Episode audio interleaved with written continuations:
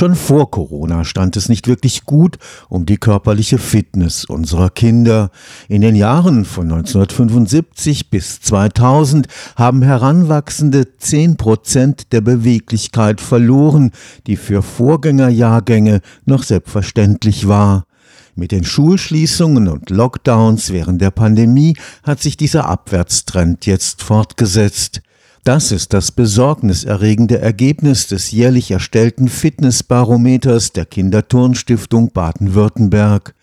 30.000 Kinder im Alter zwischen drei und zehn Jahren haben dafür in Kitas, Grundschulen und Vereinen einen Fitnesstest absolviert, der von SportwissenschaftlerInnen am Karlsruher Institut für Technologie entwickelt und ausgewertet wurde. Wir wissen, dass die Kinder in Baden-Württemberg etwas fitter sind wie der bundesdeutsche Durchschnitt.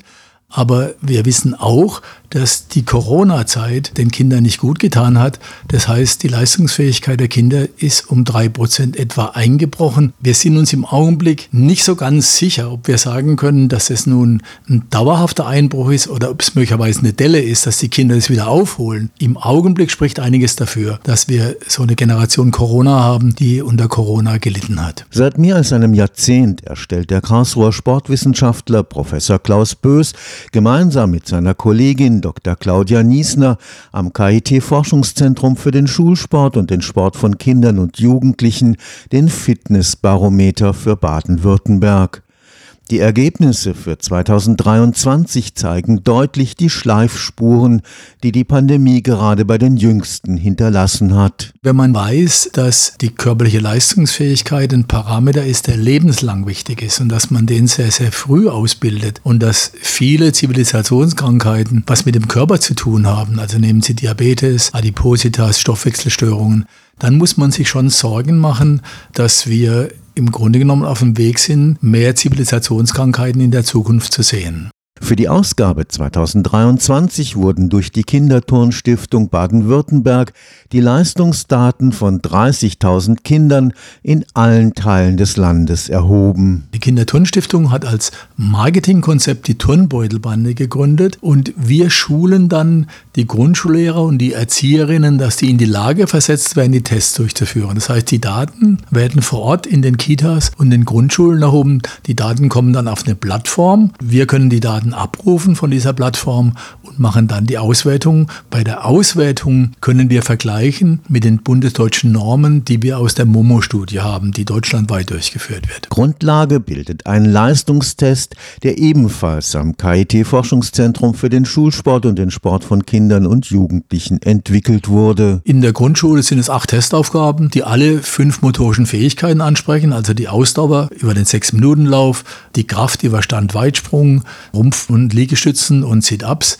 die Beweglichkeit über das Rumpfbeugen, die Koordination über das Rückwärtsbalancieren und die Schnelligkeit über den 20-Meter-Lauf. Das sind die Aufgaben für die Grundschüler. Bei den Kitas haben wir ja beengte Bewegungsverhältnisse. Da fallen dann die großräumigen Aufgaben weg. Also wir machen dort nicht den Sprint, also den 20-Meter-Lauf, wir machen nicht den Ausdauerlauf und auch die Balancierbalken fallen weg. Am deutlichsten sind die Einbußen der motorischen Leistungsfähigkeit bei Ausdauer und Schnelligkeit. Also das, wo ich wirklich üben muss. Wenn Sie überlegen, dass in der Corona-Zeit die Sportvereine gar keinen Sport anbieten konnten, dann sind gerade solche Dinge wie ausdauernd sein, wie schnell laufen können, genau die Dinge, die sind einfach ausgefallen und da sehen wir auch die größten Unterschiede. Die Körperkraft dagegen stagniert auf niedrigem Niveau. Das haben wir uns natürlich überlegt, warum denn gerade die Kraft, wo man zunächst annehmen würde, die Kraft hängt ja viel vom Training ab, warum die Kraft so wenig gelitten hat.